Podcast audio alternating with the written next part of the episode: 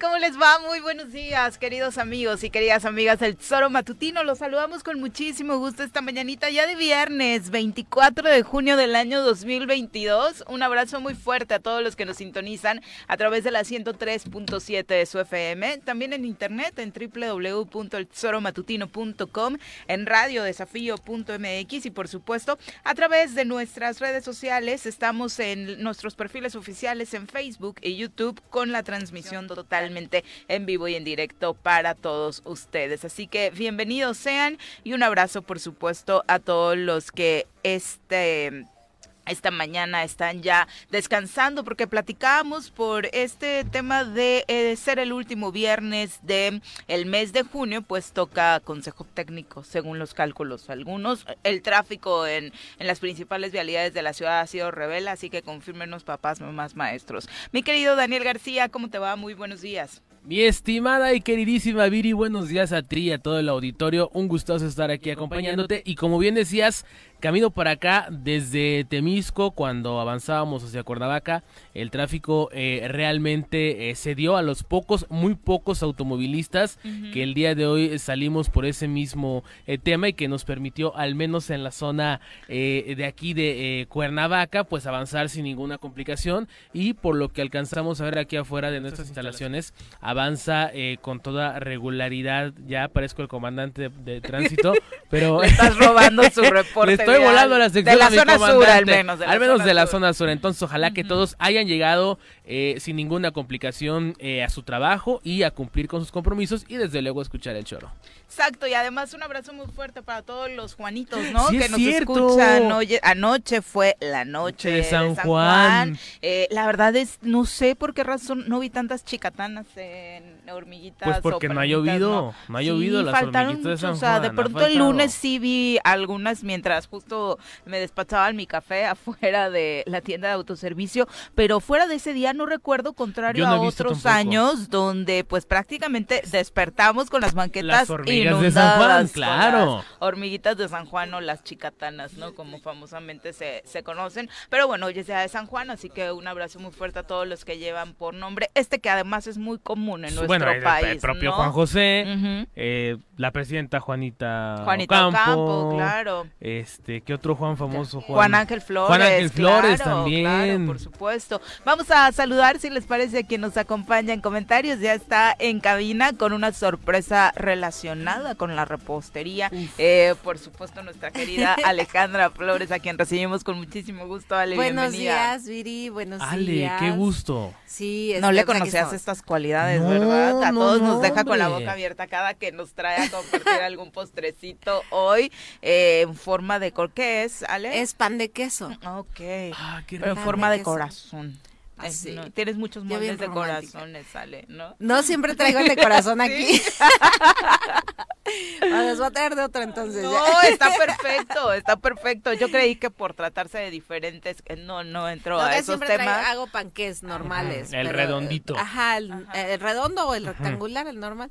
Pero aquí siempre con cariño traigo el ah, corazón. gracias. Gracias. gracias. Oye, seamos Juan Ángel Flores, entonces, ¿te acuerdas de algún otro, otro Juan eh, más? Mi amigo Juan Sandoval de la estación. Don Juan Salgado Brito. Juan Salgado Brito. También, clásico. Juan, a Juan Salazar Núñez. Juan Salazar Núñez también. A ese no creo que lo este. manden saludar. se, la, se la mandan a saludar. Nosotros sí, pero algunos Del otro lado no creo. Juan Pablo Adame también, que desafortunadamente está atravesando por un proceso complicado de salud. Un abrazo, un abrazo.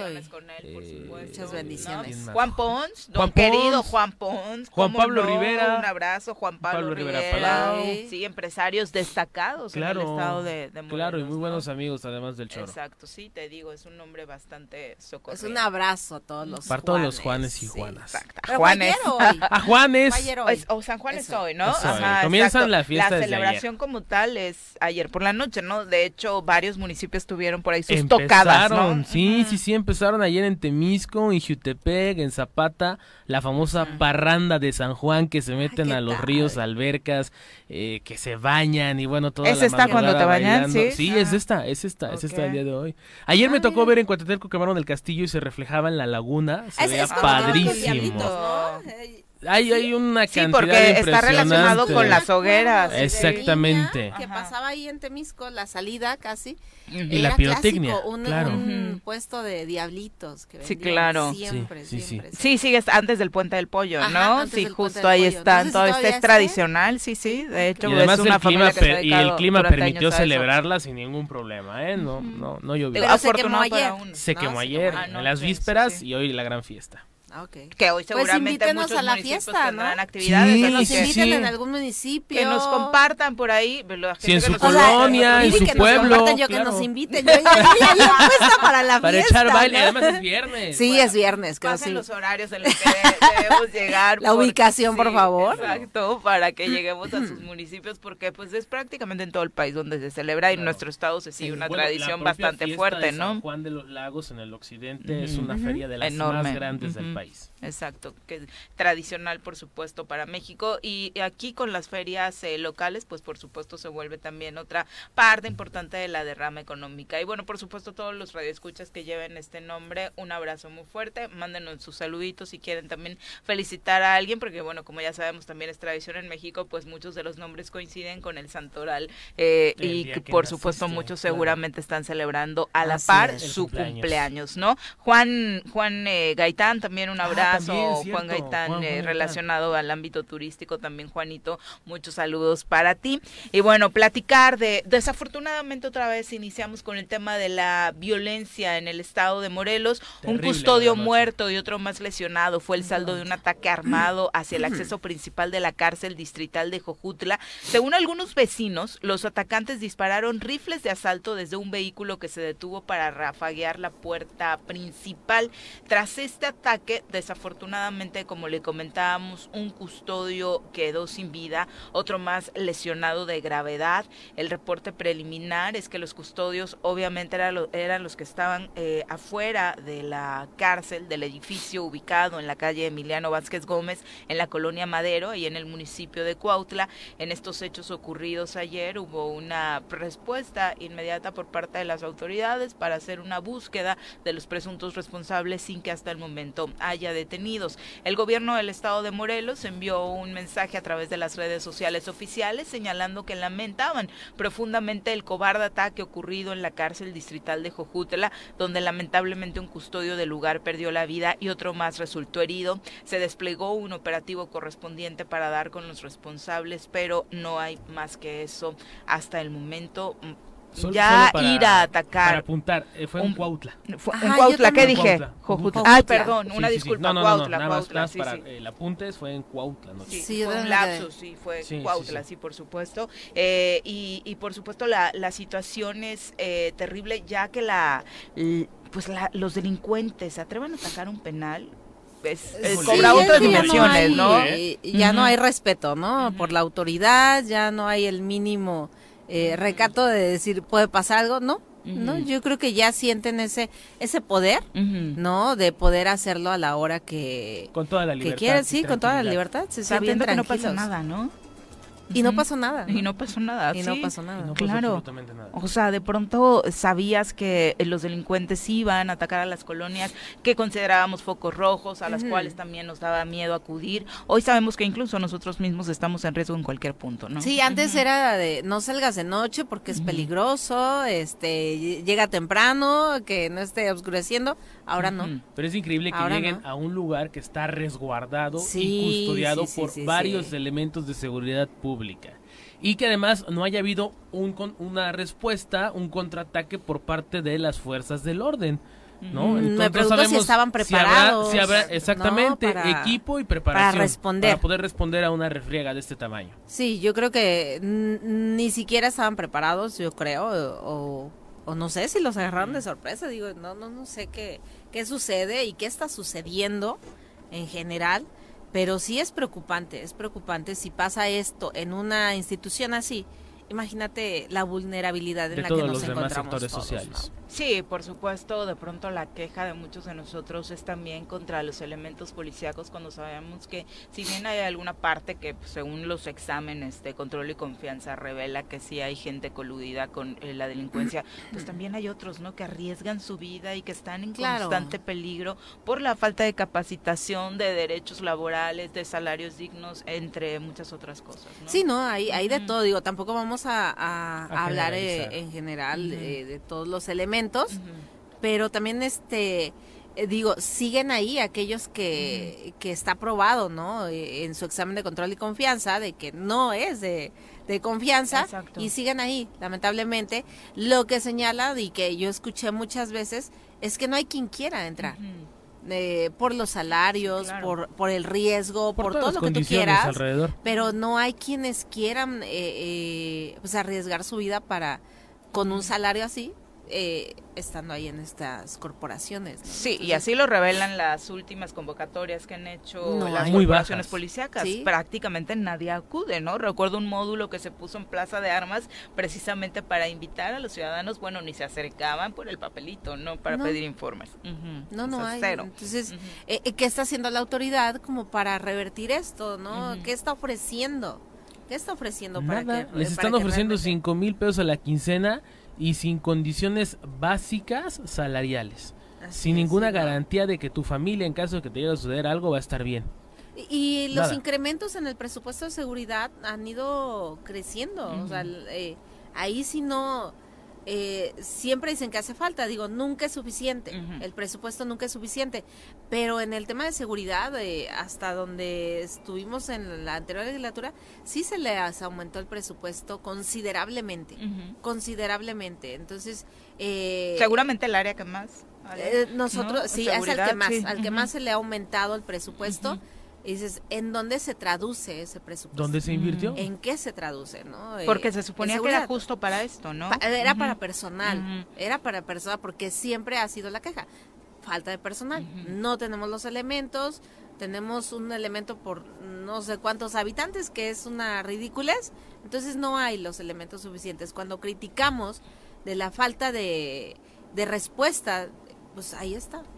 No digo, quedó exhibido esto cuando se dio este terrible episodio del linchamiento en Huitzilac, ¿no? Ah, claro, Donde todos nos preguntábamos de cómo es que la policía no pudo contener. Es que había 12 elementos en ese turno en el para Claro. cuidar al municipio, ¿no? Es increíble y obviamente ante la turba 12 elementos fueron insuficientes y luego la respuesta para mandar refuerzos fue muy lenta, Muy lenta. ¿no? Siempre Pero sido así. prácticamente los turnos con los que se trabaja para cuidar un municipio, estamos hablando aparte de un municipio de la zona conurbada, ¿no? Colindante Sí, con la colindante capital. con- con otros y "Todos aparte un de municipio la que ha tenido muchos conflictos, Claro. ¿no? Eh, y que ha padecido de este tipo de Ujú. conflictos eh, y que no hay Ujú. la suficiencia de, de- de elementos de seguridad Ujú. que puedan atender. O sea, imagínate para una situación así, para otra cosa, pues nos quedamos esperando. Mucho menos. Y, y justo esta semana que platicábamos con eh, Roque González, magistrado del Tribunal de Justicia Administrativa, narraba precisamente cómo eh, el principal número de casos de laudos,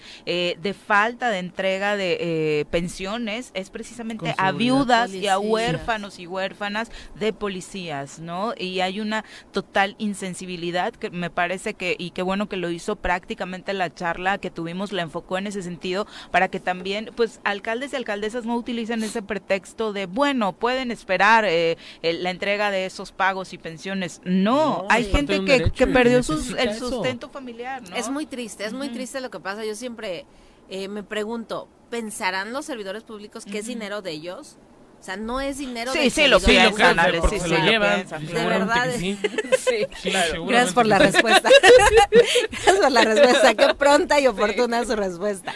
Pero no es su dinero, es dinero de, de los trabajadores, es dinero del pueblo, ¿no? Entonces, eh, ¿por qué retener un recurso? Si al final lo vas a dar, sí. Claro. ¿por qué, lo, por qué retenerlo? ¿Por qué ¿Por esperar qué- hasta que te obligue la Ah, ley? ¿Por, ah, ¿por qué esperar autoridad? eso? ¿no? Hasta que te es, es muy destituyan, triste. Y aparte por una situación inhumana. O sea, Claro. digo, a mí me tocó ver en el Congreso donde te toca la puerta, eh, antes, por ejemplo, digo, yo que estaba muchos años en el Congreso, eh, veías a, a familiares de pues de elementos ya fallecidos es que tengo un año, dos años, tres años y no me hacen caso en la comisión del trabajo, entonces es muy triste. Porque antes todo se veía en el Congreso. Ahorita ya lo ven eh, los municipios, pero antes era a través del Congreso todo, ¿no? Entonces, eh, sí es muy triste, es muy triste que pase esto, que no se le dé el valor a, a los elementos de seguridad, ¿no? El valor que, que tienen, como decíamos, no vamos a generalizar, ahí quienes pues no tendrían por qué estar ahí. Pero es lo que hay, dicen, dicen por ahí. Pues a quedarnos sin nada, los eh, directores o el propio comisionado, pues prefiere quedarse o no hacer esa limpia tan necesaria, ¿no? Que sí, no, porque si no implicaría romper con esos nexos, ¿no?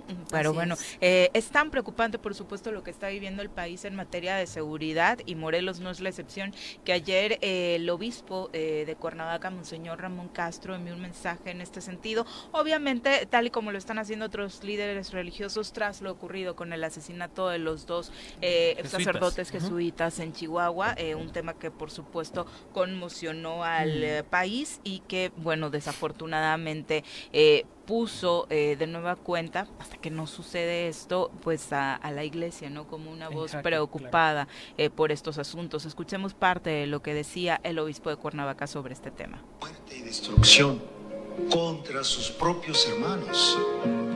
Les recordamos que somos parte del mismo pueblo. Les conminamos a que dejen de matar a sus propios hermanos y de violentar la paz social. Recuperen el temor de Dios y hagamos prevalecer su ley que nos dice, no matarás. En el nombre de Dios, sensibilícense ante los lamentos de sus hermanos, que son hijos de Dios cuyas lágrimas de sufrimiento, impotencia y rabia contenida claman hasta el cielo. Les suplicamos, les rogamos, les exigimos, en nombre de Dios, basta de tanta maldad y odio. Todos queremos la paz. Bueno, no sé si realmente todos eh, queremos la paz, ¿no? Que sería, por supuesto, el, el, mensaje eh, que está enmarcado, por supuesto, en toda esta pues ideología eh, religiosa, en, en, este amor y paz que mm. promueven los propios conceptos religiosos, pero también, por supuesto, eh, en esta voz que lanza el obispo de Cuernavaca, también como parte de, su cargo como secretario general de la Conferencia del Episcopado Mexicano, eh, se tendría que hacer algo más desde este espacio, ¿vale? Eh, parte de las narraciones que escuchábamos en Chihuahua de uno de los sacerdotes que sobrevive era de, es que son chavos que, que conocemos de la comunidad, a quienes bautizamos, a quienes dimos la primera comunión, eh, eh, en qué momento a estas familias que estuvieron cercanas a conceptos como estos de amor y paz se fueron. Se, rompe la familia, pero también es una cuestión ya más social, más social, eh, económica, donde la familia se ha diversificado, ¿no? Antes pues la mamá estaba ahí a cargo de los niños. Hoy es complicado que, que uno de los dos esté con los hijos y los hijos pues empiezan a, tomar caminos pues eh, muy peligrosos, muy peligrosos. Digo, hay comunidades, incluso aquí en el estado de Morelos, donde pues el papá se fue a Estados Unidos, eh, la mamá se queda, de repente se, se porque hubo un estudio eh, hace muchísimos años, donde en un municipio del estado de Morelos se van los papás a Estados Unidos, se quedan las mujeres, la mayoría de los habitantes en ese municipio eran mujeres, pues de repente dejaron de mandar dinero, ¿no? Eh, los que se van a Estados Unidos y las mujeres se dedican a trabajar. Y de repente pues es de donde nace esta situación de que cooptan a, a los jóvenes, a los niños, o sea, ni siquiera jóvenes, a los niños eh, para esta delincuencia, para, para utilizarlos, pero después era entre ellos ya, entre los niños, entre los jóvenes, van creciendo. ¿Cuánto, eh, cuánta vida tiene, no? Eh, eh, dicen que dentro de este mundo, su esperanza de vida, la esperanza de vida es de es de tres años, me parece. Después de que ingresan. Después de que ingresan. Después de que ingresan. Entonces, eh, de repente dices, por eso es la es que es una responsabilidad. Ostenticidad, ¿no? Que dice, vamos a vivir lo que tengamos que vivir hasta... El lema es vivo bien este poco tiempo, a vivir mal y en tragedia Entonces, y en pobreza eh, Pero toda ¿por la qué vida, ¿no? también? Eh, por esta cuestión social y económica que estamos padeciendo, que no es de ahorita. Y que O además sea, es una no es de responsabilidad compartida, Ale, Sí, porque claro. como bien dices, es la eh, falta de atención por parte de las familias y el desinterés de los gobiernos de generar condiciones que permitan a esas familias ir mejorando. Así es, o sea, hoy ves, eh, vas a una colonia y lo primero que ves es la, la tiendita donde venden cerveza, el campo donde están tomando los chavos, donde están los niños con los chavos. Pero aparte, Eh, antes eran eh, esas escenas porque el alcoholismo ha sido un problema existido. permanente que de Sí. pronto no hemos querido aceptar, pero era como los señores del pueblo reunidos afuera de esa tiendita de la que Sí. hablas bebiendo. Hoy, Hoy son no. los chavitos Hoy no, del, hoy del son los pueblo, ¿no? sí. Y a veces te da miedo. Antes veías, va, pasabas y buenas tardes, buenas Conocías tardes". al borrachito de la cuadra, Claro, claro. hoy no. Hoy no, ya es una situación diferente que que el tema de, de la cooptación de los jóvenes ha sido desde hace muchos años, no es de ahorita, ¿no? Porque muchos quisieran, eh, como decía, a muchos les conviene la violencia. Sí, muchos son los que critican y quisieran que estuviéramos en las peores condiciones en el país Porque hacen para negocio a seguir partir de eso. criticando, Mm, aparte, claro. ¿no? Eh, eh, en el caso de la oposición. O sea, tal parece que quisiera que nos fuera mal para decir, ya ven, ya ven, ya ven. O sea, e- es muy triste eso que pasa, pero no es, no es de este gobierno. No es ahorita, ha sido de muchos gobiernos anteriores, ¿no? Lo, lo que está pasando en Pero este aparte momento. es una reverenda estupidez que piensen eso, ¿no? Cuando si las Pero condiciones fueran, sí, claro, No, y pero escuchamos a gente Claro. prácticamente afirmarlo dentro de sus declaraciones y, y que es algo que económico, en el tema económico, en el tema de la seguridad, de pronto eso quieres, ¿no? Que al que gobierna Le vaya actualmente mal. le vaya mal para que después No. voten por ti. ¿Y de qué te sirve que después voten por ti si vas a recibir un municipio, Un en el caso más claro. chiquito, Claro. de sin poder operar, sin poder hacer obra y aún así seguir quitándole más y más y más a, la- a las entidades municipales. Así ¿no? es. eh, eh, Yo creo que no nos damos cuenta que si le va mal al gobierno, nos va mal a, todos. nosotros y a nuestra familia. Entonces, tal parece que es un egoísmo increíble porque ni siquiera piensas en tu familia, ¿no? Eh, yo quisiera ver un gobierno del partido del color que tú quieras y tú sabes que yo tengo mi, coroza- mi corazoncito De un color. Sí. De un color. Eh, no, yo quisiera que le fuera bien, no me importa el color, pero que le vaya bien a Cuernavaca. Cuernavaca ha estado abandonada desde hace muchos años y de muchos colores, de varios colores, azules, guindas, eh, Responsabilidad de eh, todos. de todos, Todos. pero eh, le ha ido mal a Cuernavaca, le ha ido mal, muy mal. Y yo de verdad deseo que, que comience a, a irle bien a Cuernavaca. ¿Por qué? Porque tengo hijos, bueno, tengo un hijo. Y yo que- quiero que, le- que esté bien mi hijo, que esté tranquilo, que pueda sacarlo, que pueda mandar a la tienda. Que Y quienes aquí trabajamos ¿no? y vivimos queremos también las mejores condiciones es. para desarrollarnos, que ya no sea una uto- utopía aquella Cuernavaca de la que nos hablaba, ¿no? Sí, queremos vivirla, claro. revivirla, ¿no? O Sí, ya no. parece que va a quedar siendo aquello una leyenda de la vida nocturna de Cuernavaca, de la llegada de eh, millones de De gente año con año para visitar un lugar paradisíaco. Ocupábamos este, el ¿no? primer lugar en escuelas de español. Cuernavaca. Claro. El primer lugar, imagínate, en todo el mundo. En todo el mundo. Y la violencia nos aventó hasta los últimos lugares. No, ya, ya, no, ya no estamos, creo, Sí, ni en la no, lista, bueno, ¿no? por supuesto que no, no aparecemos y las escuelas de español pues también. Estamos en alertas de Estados Unidos. Es muy complicada la situación, muy triste la situación. Y yo creo que eh, ojalá, ojalá y pudiera cambiar y no contarle a nuestros hijos. Es que antes, ¿no? Claro. Este, si tú supieras, o sea, la verdad es que era una vida muy padre y ojalá y regresara. Exacto, y nada más para redondear estos datos, justo esta semana el Secretariado eh, Ejecutivo del Sistema Nacional de Seguridad Pública daba a conocer datos respecto a mayo, a las estadísticas. Les hemos compartido parte de lo que se ha venido dando. Ayer eh, le hablábamos, bueno, a nivel nacional mayo fue, ha sido el mes más violento en lo que va del sexenio, desafortunadamente. A nivel local, pues Morelos sigue punteando en diferentes municipios, en diferentes delitos, eh, particularmente feminicidios y violaciones que están relacionados con la violencia en contra de las mujeres. Caso particular eh, son los datos que arrojan sobre Cuernavaca estas estadísticas. El municipio de Cuernavaca registra una eh, ligera disminución en incidencia en delitos de alto impacto y fuero común en este mes de mayo de 2022. El descenso se observa en delitos como robo a negocios de vehículos y a transeúnte y a casa habitación. Eh, prácticamente eh, pues es el municipio que refleja este descenso en el estado de Morelos y llama la atención por supuesto al tratarse de un municipio que no está dentro del esquema del, mando, coordinado, ¿no? así que eh, es esta parte donde por supuesto decimos a todos, por supuesto, nos parecía un alto riesgo, ¿no? El que, se la rifara solo Cuernavaca. Qué bueno que la apuesta pasito a pasito va mejorando. Hay muchas cosas, por supuesto, que no, se van a eh, no, no va a pasar. Eh, porque sí se necesita un trabajo coordinado realmente y la apuesta del gobierno del estado, así decir, tenemos que que modificar esta estrategia que tenemos porque no está funcionando, ¿no? Ah, ¿Realmente quieren cambiar estrategia?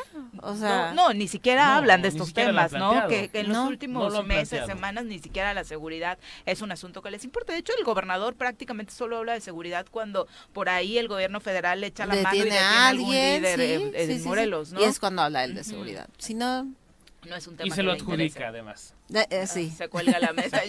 Exactamente. Bueno, son las 7 con 28. Nos vamos a nuestra primera pausa. Recuerde que esperamos, como muchos ya lo están haciendo, sus comentarios para la retroalimentación de este programa. Estamos en las redes sociales, ah, como el Tesoro Matutino, súper fácil de encontrarnos. Y además nos pueden marcar a cabina al 311 60 50. los número uno. Exacto. Vamos a pausa, volvemos con 36 de la mañana. Gracias por continuar con nosotros. Abrazo para todos los que ya nos saludan. Luis Enrique, Enrique Hernández Telles dice, buenas, buenas. ¿Qué pasó en Cuautla? Pues justo lo que comentábamos al inicio del programa, Luis Enrique, este ataque a eh, pues la cárcel distrital de Cuautla, donde desafortunadamente un custodio perdió la vida y el otro se encuentra gravemente herido. Les estaremos contando si se sabe algo más de su estado de salud y de los operativos que se supone se desplegaron para dar con los responsables. Y que ni el gober ni el comisionado han salido a decir nada. No, solamente hay un tuit eh, de momento.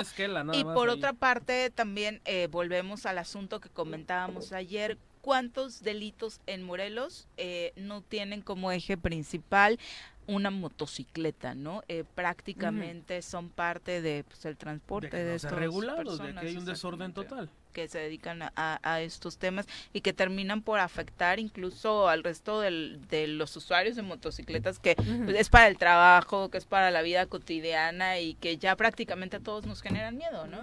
es que eh, no llevas casco, ya te están multando. ¿no? Ahí sí hay, ¿no? Una vigilancia estás haciendo algo mal, ya te estás ya te están multando, o sea, siempre como que has sido en contra de los que sí cometen una infracción, por supuesto, pero que dices, pues voy a mi trabajo, mira, aquí estoy, o sea, ah, que demuestras chance, claro. No, a este es contra el que vamos, contra la multa, le quitan la moto, todo. Y aquellos, o sea... Que la usan para delinquir. Para delinquir. Andan con total libertad. No pasa absolutamente nada. Virginia Colchado, también un abrazo para ti. Muchas gracias. Lindo fin de semana, eh, obviamente para ustedes que nos sintonizan, al igual que lo que nos deseas. Abelardo Maya, también un abrazo. Lupita Landa dice, siempre es un gusto escuchar los comentarios de la diputada, exdiputada Alejandra Flores. Eh, te mando muchos saludos. Eh, saludos, Lupita. Abelardo Maya dice, Huitzilac y su mayordomía los espera con los brazos abiertos porque tenemos la feria anual de San Juan este 24 de ah, junio. así que si quieren caerle, bueno, ya llegaron las invitaciones que pedían, chicos. ¿A qué hora llegamos? Díganos a qué hora. ¿A qué hora? Yo creo que es todo el día, ¿no? Si iniciaron desde anoche en Huitzilac, son fiesteros. Uy, de barbacoa ahí arriba, qué rico. con este clima, por ¿eh? supuesto, se súper antoja. Vero García, saludos. Oh, sí, ojalá que sea de hoy el que nos están preparando, ¿no? con piloncillo.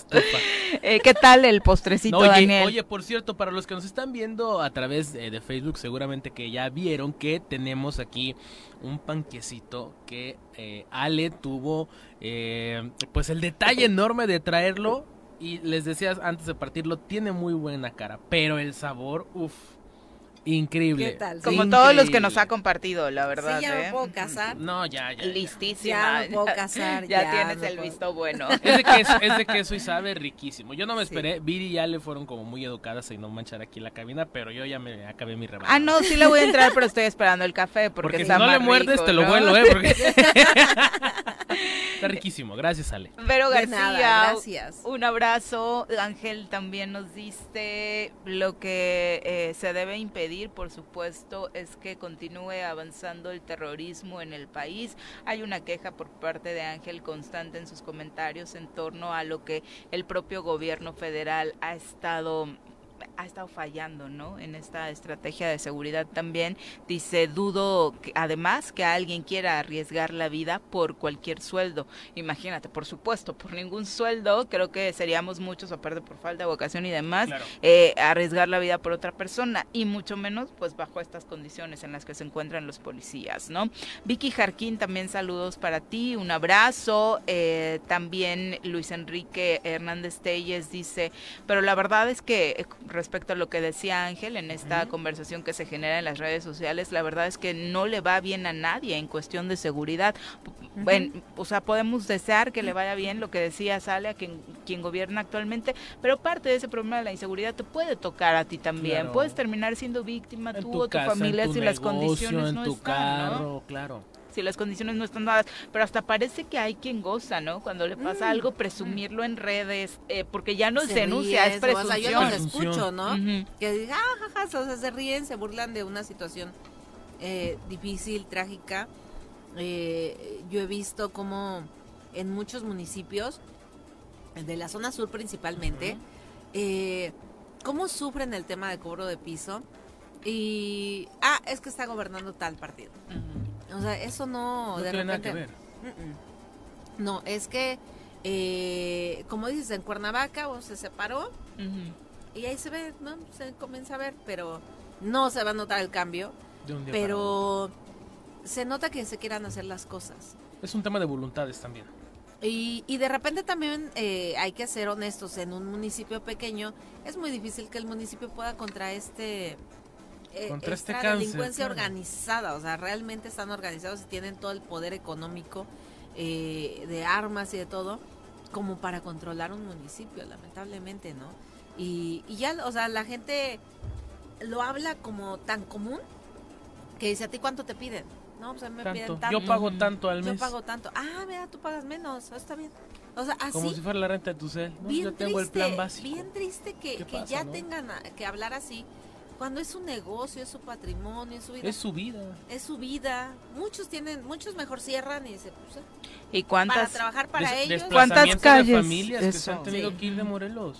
Cuántas calles del centro de Cuernavaca, por ejemplo, no recorremos hoy y vemos con cortinas abajo, Sí, ¿no? Cuando era precisamente, es eh, sin duda el parte del centro económico de esta ciudad y hoy se razona que puede ser a partir de la pandemia, pero también es cierto que la extorsión es el Sí, pan nuestro de cada día. de si no sí puedes, ¿no? Con tus gastos diarios, con el pago a tus trabajadores, con lo que se Ujú. sumó a raíz del COVID-19 y ahora, por supuesto, que la delincuencia está desatada, pues es, es terrible enfrentarlo para cualquier empresario. Luis Ortiz Salgado dice, hablando de la legislatura anterior, aprobaron una reforma constitucional, eh, principalmente promovida por los de Morena, para que con 11 votos pudieran aprobar cualquier reforma, incluso constitucional, la cual no pasó afortunadamente porque los municipios no lo permitieron y la única que no votó esa reforma fue la exdiputada Elsa. Hoy las cosas cambian y creo que Morena debería agradecer, o no sé qué piense la diputada, que no se haya aprobado porque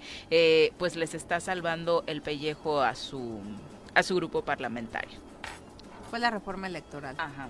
¿no? La que, la que no, la que no No pasó. La que no pasó. Exactamente. Yo creo que urge, urge en el Estado una reforma electoral. Digo, si hablamos al respecto, yo creo que urge. Eh, obviamente, eh, todos quisieran hacerla a su modo. Yo creo que en esta reforma electoral que realmente se, se apruebe, tiene que participar todos. Todos los partidos políticos, diputados, gobierno del Estado, presidentes municipales. eh, eh, ser parte todos, porque de repente criticaban y decían, no, es que ya quieren aumentar diputados. Ujú. ¿no? eh, lo normal de acuerdo a la población tiene que ser cierto número de diputados. Se cubría eh, esta cobertura en el tema de 30 diputados, como estaba anteriormente, ¿no? Eh, disminuye, pero el presupuesto era el mío, porque me dicen, va a aumentar. Ahí se, se condicionaba va a aumentar no a los 30, iba a aumentar creo que cuatro diputados más, eh, sí me parece que cuatro, con la salvedad y nosotros lo pusimos ahí, y eso queríamos dejarlo ahí, de que no se iba a incrementar el presupuesto independientemente de que subiera el número de diputados, el presupuesto iba a ser el mismo. Entonces, no tiene que no es un tema de presupuesto, es un tema de representación. Hoy vemos que hay un hay un distrito 3 que es parte de Cuernavaca, Huitzilac, Tepoztlán, Tlayacapan, o sea, que además eso, no hay coincidencia social. ¿Cómo vas a ver a un diputado pues representando en Cuernavaca, en Tepoztlán, En el caso de, mi, distrito, una colita de Cuernavaca, Temisco, Miacatlán y Coatetelco. No hay coincidencias entre un extremo y otro. En las necesidades. no, y aparte, digo, no puedes. No, no puedes. Una eh. persona atendiendo cuatro municipios. Es complicado y, y, de repente es... Eh, Dicen, pues sí, ¿qué hacen? La verdad es que el tema de las gestiones en, en un diputado eh, es un tema fuerte, ¿no? O sea, lo ven así como que, ah, pues está bien. No, la verdad es que es diario, es todos los días. es fuerte. Cuando se quiere, ¿eh? O sea, porque hay quienes porque de plano, a la maca. Sí, no, dicen, con permiso, yo no atiendo a nadie, yo no vengo al Congreso para que no me estén pidiendo. Y, la verdad es que yo no iba al Congreso, yo lo que hacía era ir a las colonias, ¿no? Entonces, pues todavía se, se incrementa más el tema de las gestiones. Eh, y hay que atenderlas, o sea, también no te puedes cegar, no te puedes cegar a la necesidad, sí, claro, ¿no? Y hay un presupuesto también para ello. Exacto. Son las 7.46, vamos a entrevista. Muy buenos días, Viri, Pepe, Ale y amigos que nos escuchan. El Instituto Morelense de Procesos Electorales y Participación Ciudadana comenzó los trabajos necesarios que permiten avanzar en la consulta para que Tetelcingo se convierta en el municipio 37 de la entidad. Dicha consulta requiere un esfuerzo financiero extra para el instituto, razón por la cual ha solicitado el Ejecutivo Estatal una ampliación de presupuesto de aproximadamente 5.211.000 pesos para conocer más de este tema, nuestros conductores choreros platicarán con la presidenta del INPEPAC, la maestra Mireya Gali. Bienvenida.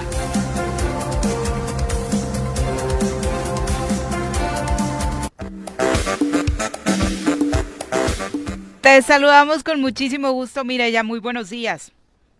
Hola, buenos días, Viri. Buenos días, Ale. Qué maravillosa introducción.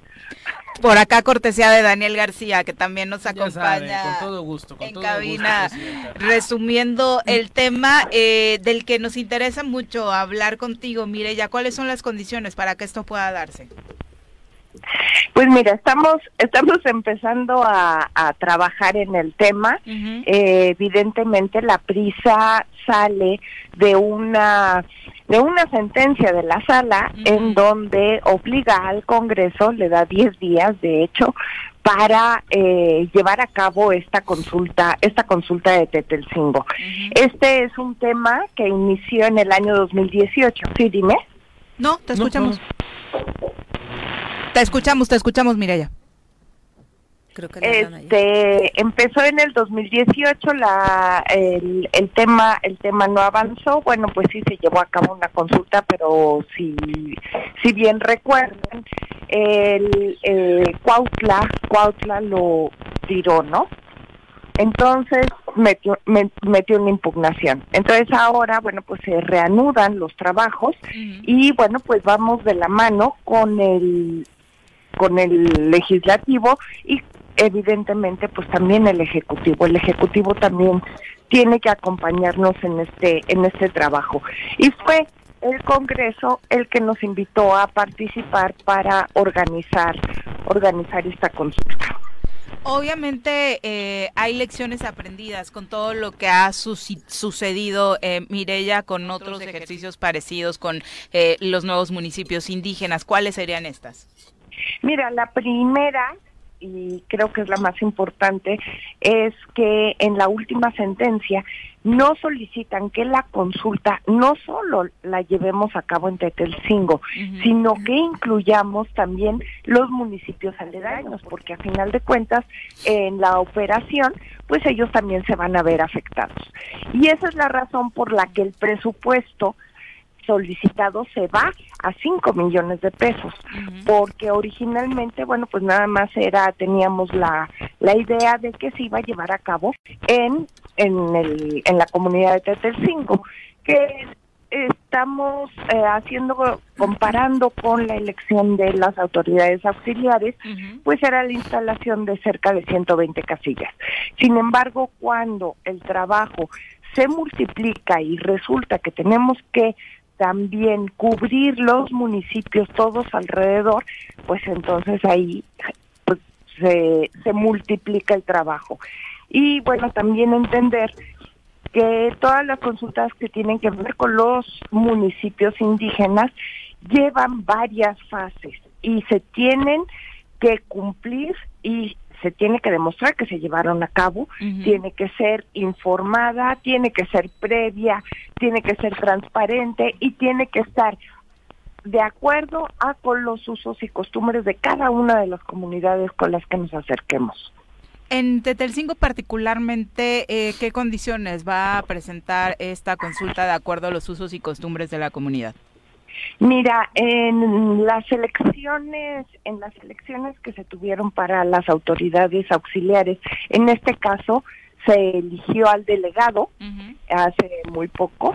Este, en, en ese, en, en ese ejercicio, lo que se hizo es que se instalaron urnas urnas eh, que nos el INPEPAC prestó, pero la elección en sí la organizaron ellos, ellos se organizaron en cinco planillas, cada una de las planillas cumplía con paridad de género y eh, ellos hicieron desde la convocatoria, la organización, la vigilancia y finalmente pues la declaración de los resultados.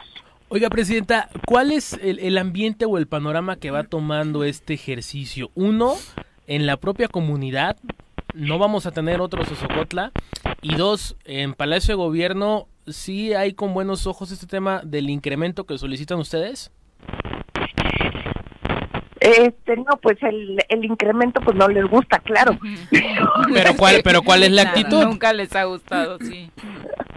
No, es este, sí están abiertos, sí hemos estado hablando. Evidentemente ellos tienen que acompañar este ejercicio porque están implicados en la sentencia, entonces eh, pues lo van a lo van a tener que ver y van a tener que analizar el presupuesto que nosotros les presentamos. Además recordar que eh, por por el problema interno que hubo en el Congreso, a nosotros nos dieron el presupuesto del año 2019. Nosotros como instituto hemos crecido, tenemos otro tipo de necesidades. Evidentemente con el presupuesto que nos asignaron no acabamos el año bajo ninguna circunstancia y bueno, un ejercicio de estos extras, si no es con apoyo, no lo sacamos, pero por ningún lado, ¿no? Eso, eso por parte del Ejecutivo, el Legislativo, eh, ¿cómo, ¿cómo han ido avanzando estas reuniones? Ahora que ya eh, están realmente ellos retomando actividades, porque era parte de lo que tenían también paradas estas negociaciones.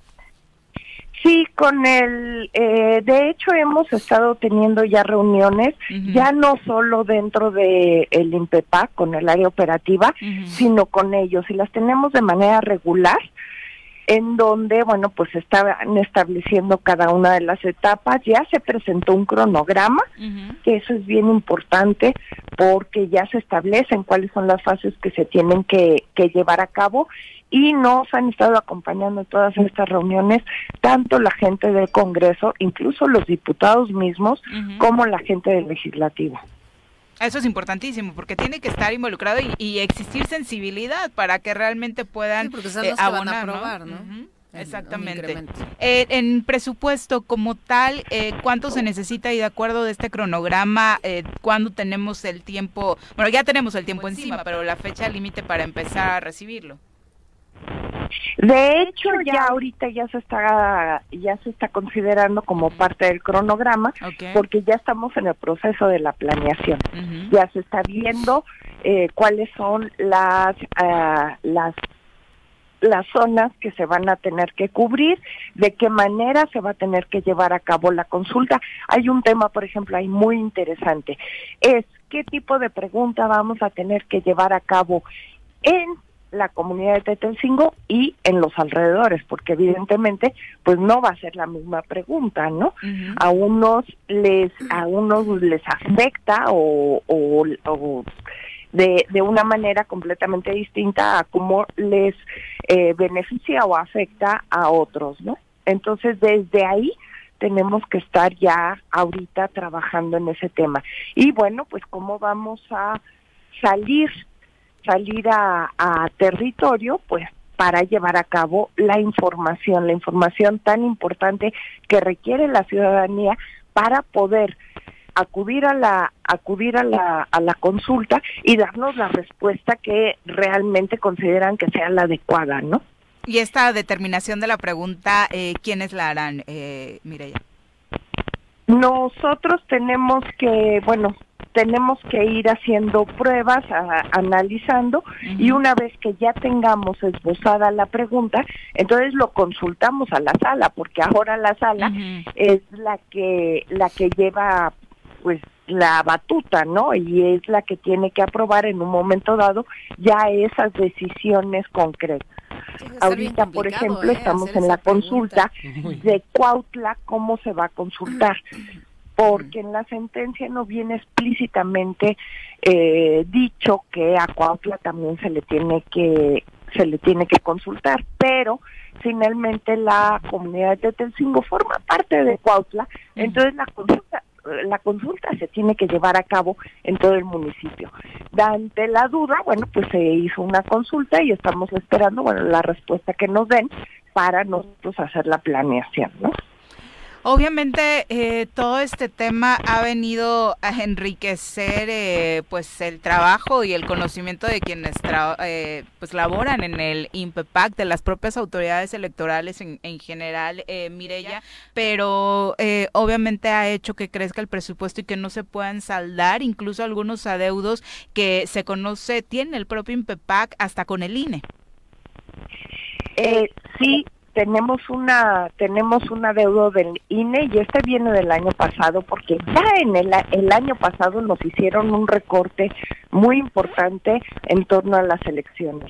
Evidentemente nosotros privilegiamos todas las actividades que tenían que ver con las elecciones y bueno, el resultado de ellos es que las elecciones salieron muy bien.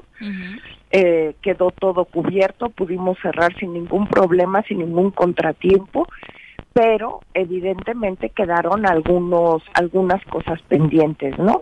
Y bueno, entre las cosas que quedaron fue el adeudo que teníamos con el INE. Y este adeudo tiene que ver con la con la instalación de las casillas. Sí, perdón que, que por supuesto eh, corrió una parte eh, por parte del INE, valga la redundancia, y es ahí donde se genera el adeudo. Finalmente, eh, el ambiente que por los trabajos que ha hecho el INPEPAC se vive en la comunidad de Tetelcingo para esta consulta, ¿cuál dirías que es? Pues ellos evidentemente están pugnando a favor de, de pues, que se convierta en un municipio indígena.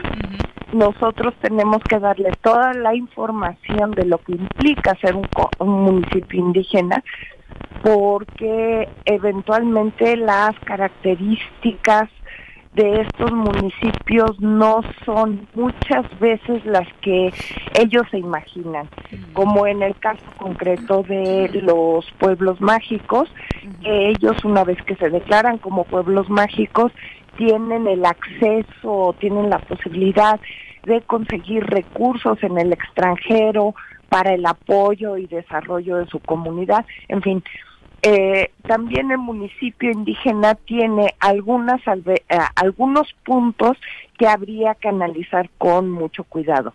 Y bueno, por otro lado, también Cuautla en general como como municipio pues también está analizando y, y viendo, bueno, pues las ventajas y las desventajas que podría tener esto, ¿no? No está, todo el mundo está ocupado y preocupado.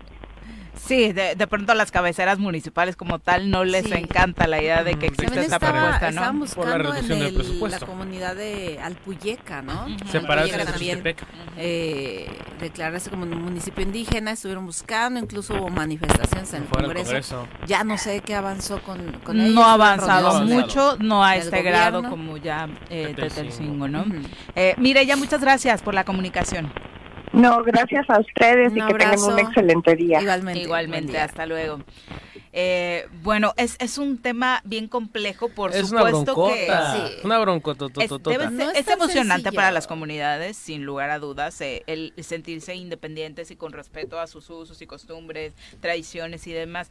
Pero esto que estamos viviendo en Xosocotla nos tiene que dar lecciones muy fuertes a todos respecto a que eh, lo que hizo la anterior legislatura, sí. claro. la tuya, Ale, de dejar tan ambiguo el tema eh, de la creación de los nuevos municipios indígenas, las afectaciones presupuestales Ajá. tanto al nuevo municipio como Nada a la más las crearon y ya. Y, ya. ya. y no les dijeron, eso, se llevaron no les dijeron cómo ¿no? funcionar. No. Y las propias no, autoridades locales empezaron a hacer cobros fuera de la ley porque sí, ni siquiera estaban dados de alta en porque no tenían ni presupuesto. No tenían ni no claves tenía nada, catastrales nada, para cobrar nada, el predial, era un desorden total.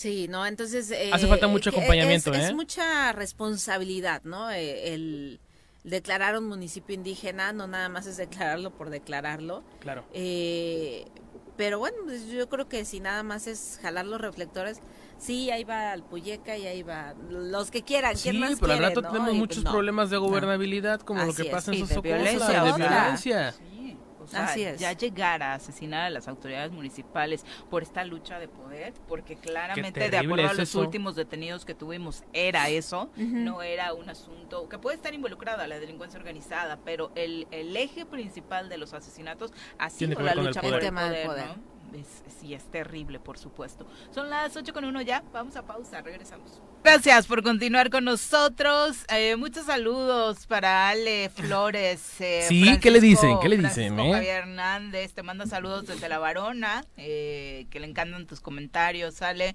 Saludos a la varona. Sergio Flores también dice buenos días para el auditorio. a toda la familia. Así Ya como salieron los a la licenciada Alejandra desde la colonia No Lomas bots, de No También eh, a Zenet Lozada dice linda mañana nublada. Un saludo para todos. Siempre es un gusto escuchar en su programa a Ale Flores. Eh, pues la vamos a invitar más seguido, por supuesto. Don Luciano Flores, que creo lo conoces.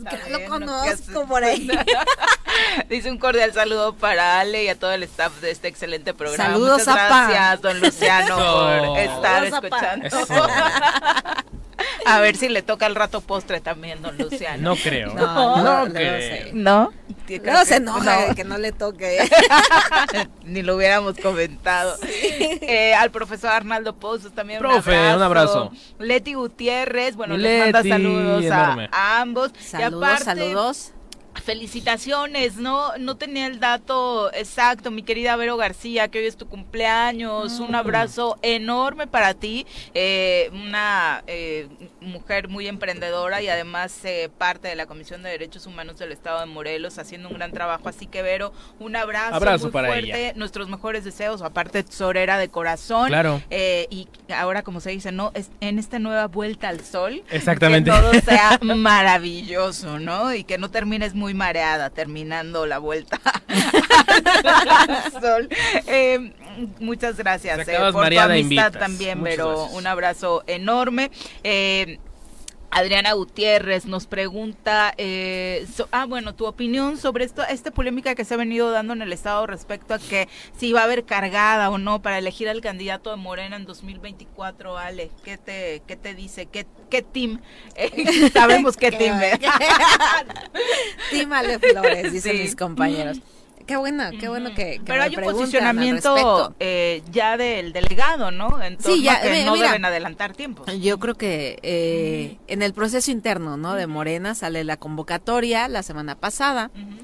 eh, el 31 de julio eh, es la elección, Eh, yo creo que es un proceso que está dirigido a los protagonistas del cambio verdadero, simpatizantes de, de Morena, no tanto nada más a militantes, sino a simpatizantes. Es un tema eh, que lo abren, ¿no? ¿Por qué? Porque hay muchos, porque nada más ha habido un proceso de afiliación en Morena que fue en el 2017-2018. hay gente afín que no tiene su credencial. Sí, y hay muchísima gente que dice yo me quiero afiliar, pero no hay cómo, no se ha abierto la afiliación en el partido. Ni se va a abrir, ¿ale? Eh, o sea, hay ahorita no. Bueno, eh, te explico. Eh, se abre y esta, esta convocatoria, bueno, como no hubo afiliación, entonces por eso es que impugnan también la, las pasadas convocatorias, porque dicen es que no hay un padrón real, porque hay muchísima gente y después medio lo abrieron. Fue una cuestión muy complicada que se ha dado para llegar a este proceso. Sale hoy la convocatoria y en esta convocatoria la hacen más abierta para los protagonistas del cambio verdadero, donde en este mismo proceso el mismo día de la elección, la gente se va a poder afiliar y ah. reafiliar. Es decir, si tú llegas, tú no estás afiliado, pero tú eh, simpatizas con Morena, tú fuiste parte de la defensa del petróleo, fuiste parte de la toma de, reforma, estuviste eh, en el movimiento, porque inició como un movimiento, en otro partido, eh, fuiste, porque yo tengo mi credencial, ¿no? Desde el 2012. O sea, pero van a pedir requisitos para la afiliación.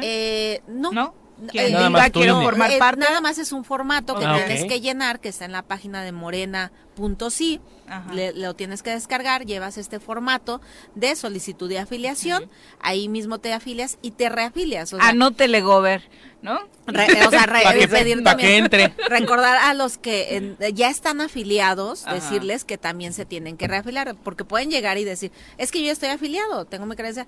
Eh, no, vale. no tiene, es una reafiliación, lo habla así la, la convocatoria. Yo creo que aquí el mensaje es para... Eh, para todos aquellos protagonistas del cambio verdadero que tengan la intención de participar en este proceso de ir a votar, eh, recordarles que este es un movimiento muy legítimo. Eh, Morena es un movimiento que viene de una lucha de muchos años. Hay, habemos compañeros que hemos estado en la lucha de muchos años. Yo no soy fundadora de Morena, soy parte del movimiento desde hace muchos años. Hay gente fundadora que dio e hizo muchas cosas porque se diera este como partido. Entonces, hoy en día, pues mucha gente eh, que no ha sido parte de esta lucha, que no tiene la ideología, pues hoy quiere entrar. ¿Por qué? Porque ve una oportunidad para el 2024. Claro, ahora con un partido dominante. Lamentablemente hay muchos que, que se quieren adueñar también. Yo creo que ahí, eh, primero que nada, en los estatutos de Morena está prohibido el dar despensas a cambio de un voto o a cambio de eh, o, dar porque es comprar la conciencia de la gente claro. entonces tenemos prohibido en los estatutos si alguien quiere participar en este proceso, primero decirles, evítense, porque creo que quienes sí defendemos este movimiento vamos a estar muy vigilantes de que no haya este tipo de prácticas, porque se van a denunciar, se van a denunciar y, y que y decirles y aclararles que si quieren estar entrar a este partido en este partido no se trabaja así no se dan dádivas no se compra la conciencia de la gente. Y vamos a estar cuidando esta, este proceso interno que creo yo va a ser eh, complicado. Es el segundo proceso interno que se realiza en Morena el primero fue en el 2017 cuando se eligieron a 50 consejeros, 25 hombres y 25 mujeres. Hoy lamentablemente nos quedan nada más, somos 48. Este, yo soy parte de este consejo. Se eligen a 5 mujeres y 5 hombres por cada distrito federal. Son 5 distritos federales. Oye, pero perdón, eh, ¿se encendieron los focos rojos entre ustedes cuando el gobernador minimizó a N cantidad de personajes la semana pasada? O la base se mantuvo tranquila sabiendo los estatutos y la dinámica? No se, encendió nada. No se los focos rojos porque siempre ha sido el, actuar. Siempre ha sido la forma de pensar hacia este movimiento. Entonces, eh, la verdad es que eh, yo sinceramente lo digo, no, eh, es muy incongruente que alguien diga que quiere entrar a un partido cuando ha minimizado a este partido, cuando ha atacado a este partido, cuando ha hablado mal de este partido, cuando ha dicho que, que es gobernador por él, por su imagen, por su fama, por su trayectoria y no por Morena. Y los números están ahí. los números están muy claros, ¿no? Y, Cualquiera hubiera ganado con Morena. Con Morena. Entonces, eh, ahí están los números y, y, y yo lo digo. En una Pero no se les va a colar, Ale ese eh, grupo puede, sí claro ese grupo y es así el llamado es así el llamado de verdad a la gente a la conciencia no vendan su voto eh, yo hoy o en la campaña escuchaba mucha gente es que cómo es posible que haya tantos partidos la misma gente fue a las asambleas por 200 pesos, por 100 pesos, por una despensa. Ellos mismos fueron a las asambleas. ¿Quién creó estos partidos? La gente. Entonces, eh, es, es que si se permite eso, es porque la gente también vende su voto por una despensa, por 100 pesos, por 200 pesos. Y, y no tengo la menor duda que haya muchos, no no decir quiénes, pero yo creo que hay muchos que piensan que van a comprar a la gente o le van a pagar a la gente para llevarla a votar. ¿No? La primera asamblea de Morena, créeme que fue gente convencida, fue, fue gente que estaba en el padrón, que era militante de Morena. Hoy es abierto y decirle a la gente, no vendan su, su conciencia, eh, decirle a los militantes de Morena que si van a participar en este proceso interno, voten por gente que realmente es eh, tiene la ideología de este partido, no por gente que viene a, a, utilizar este movimiento, este partido movimiento, para un proceso electoral, porque muchos pretenden eso utilizar este esta vía, este vehículo, porque muchos en un partido es un vehículo, quieren utilizar este vehículo para otro, proceso, ¿no? Entonces, eh, sí, de verdad, no vendan su voto, eh, no vendan su conciencia por 100 pesos, por 200 pesos, por una despensa, eh, vayan y participen, eh, vean las propuestas, eh, las propuestas se van a inscribir vía electrónica. El 15 de julio sale la, la, lista de quienes van a, de quienes son aceptados. Ojo, ahí va a haber un filtro, ¿no? Para los que quieran participar. ¿Un nuevo afiliado podría participar? Eso es lo eh, fíjate que en la mañana eh, lo que venía checando, sí, como nuevo afiliado, yo creo que está muy abierta, yo creo que la es posibilidad, claro. Pero lo voy a checar muy bien si si alguien que no está y se va a afiliar o ese mismo día se afilia, puede participar porque el registro es antes el 15 de julio ya sale. que de entrada el partido no tendrá la culpa, de, o sea, y, hablo de todos los partidos, de quien quiera venirse a afiliar, que venga. Que es parte de la, democracia propia. Si ayer se identificó con los conceptos de Morena, que venga y demás. Creo que cabe en una ética personal el decir si merezco o no merezco dirigir un partido o ser consejero de un partido o decir que yo tengo más mérito que otros que han estado. Eh, uno de los candados es que si fuiste, si participaste en una en un proceso de elección de otro partido desde el 2018 no puedes participar como aspirante a consejero. O sea, si fuiste candidato de Movimiento Ciudadano, del PRI, o del, del otro partido, del de eh, excepto los que van en, alianza con Morena. O sea, los aliados de Morena. Oye, Ay, me estás preocupando mucho. Oye, pero entonces total, total tranquilidad de un piso parejo. Para las candidaturas. Exactamente, para las candidaturas. Hay piso parejo, sí, por supuesto. Total tranquilidad. Por supuesto, claro que sí. Yo creo que lo dijo muy claro el delegado, ¿no? Eh, hay piso parejo, yo creo que hay una...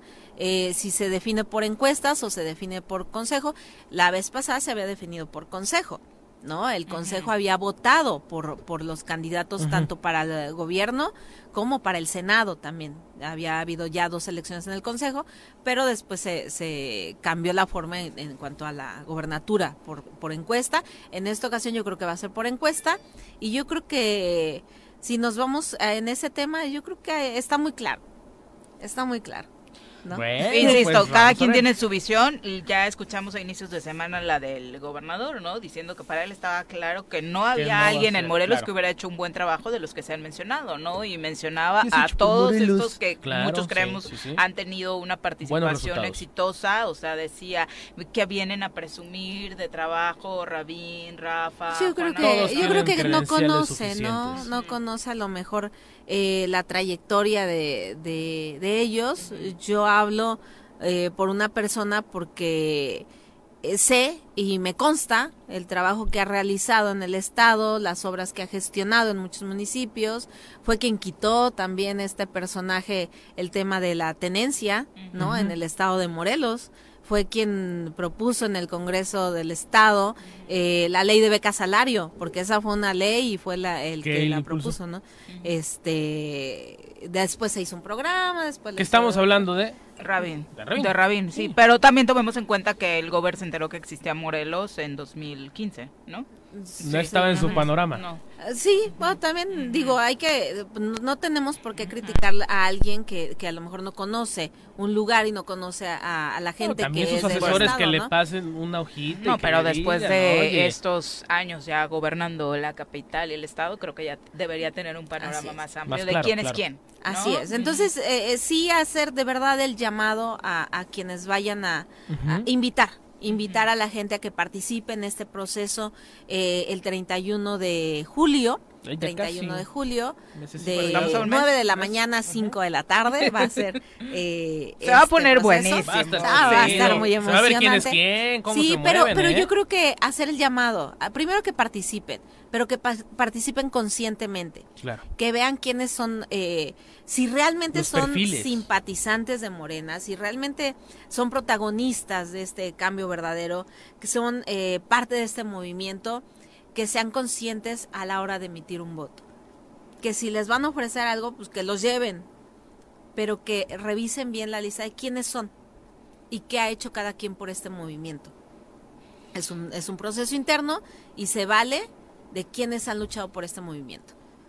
Revisar quiénes y, que, con hechos, eh, pues realmente llevan a la práctica esto de la cuarta transformación, ¿no? Porque hablando específicamente de la gente del gabinete de gobierno del Estado que seguramente querrá participar a través de, Morena, pues sabemos que así como que ejercer un gobierno eh, apegado a los conceptos de la cuarta transformación, pues no es que lo estén haciendo, ¿no? Yo creo que la cuarta transformación no existe en el Estado de Morelos, existe a nivel nacional y esa cuarta transformación se ve pero desde lo federal.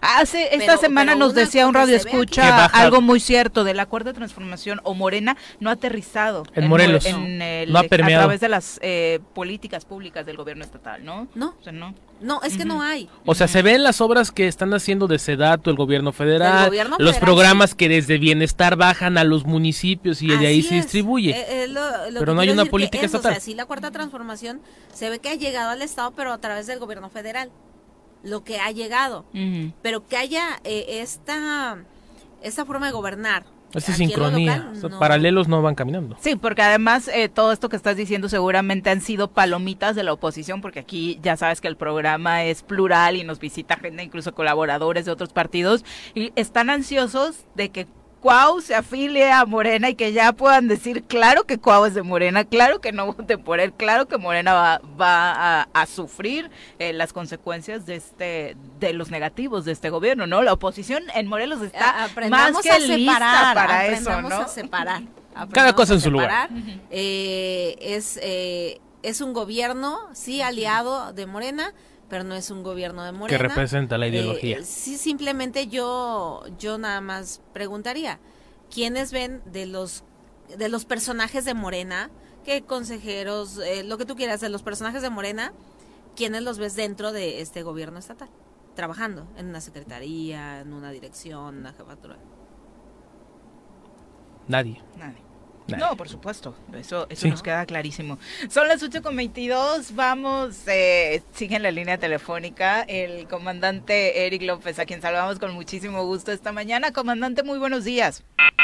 Sí, ya sabía que nos, había cortado porque por acá se puso muy Es que lo, iba, lo iban a infraccionar porque estaba con el celular el comandante, por eso colgó. A ver si lo recuperamos. Vamos a pausa, si les parece, y volvemos. 8.26 eh, de la mañana. Eh, ay, bueno, varios comentarios. La polémica sigue. Luis Ortiz Salgado dice, pero diputada, entonces, ¿por qué Morena sigue apoyando al gobernador en el Congreso? Eso es una contradicción. Luis, no seas Luis, Párale, Luis, por favor. Un abrazo, era asesor de la diputada Elsa. lo ah, conocemos, buen amigo, buen amigo. Un amigo, la verdad es que. Deja que pregunte, tú no lo limites. Sí, no, claro. No, digo a Daniel, ¿eh? no, yo lo digo por la confianza porque es buen amigo, o sea. Sí, es buen amigo, es buen amigo. pero dice, un abrazo. Me pregunto yo, ¿no? Yo también me pregunto lo mismo, Luis. ¿Qué te puedo decir? Tú sabes, él sabe perfectamente la postura que nosotros tuvimos en el en la anterior legislatura sabe quiénes fuimos vetados, ¿no? En la anterior legislatura y por qué. Eh, y seguimos, ¿no? Vetados Lupita Landa dice que buen discurso, viva la 4T, Alejandra. Eh, Aurora Albavera, también un abrazo, muchas gracias, Aurorita, por los saludos. Son las 8.27, vamos a hablar de cine, series y todo lo relacionado a este mundo. Él era un chico con muchos sueños. Él tenía un amor que lo perseguía. Con una gran misión en su vida, informa la cartelera de la semana. Producciones El Choro Matutino presenta El humilde campesino. En El Choro Matutino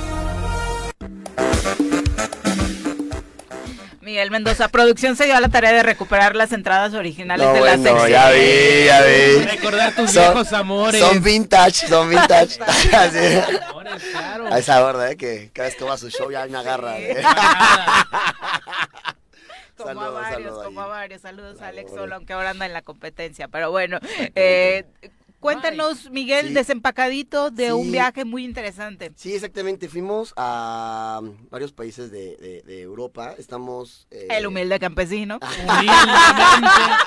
humildemente. humildemente, ¿por qué no? Humildemente. No, y pues este. Humillándonos aquí a todos en el, el rico siempre humillando, al pobre.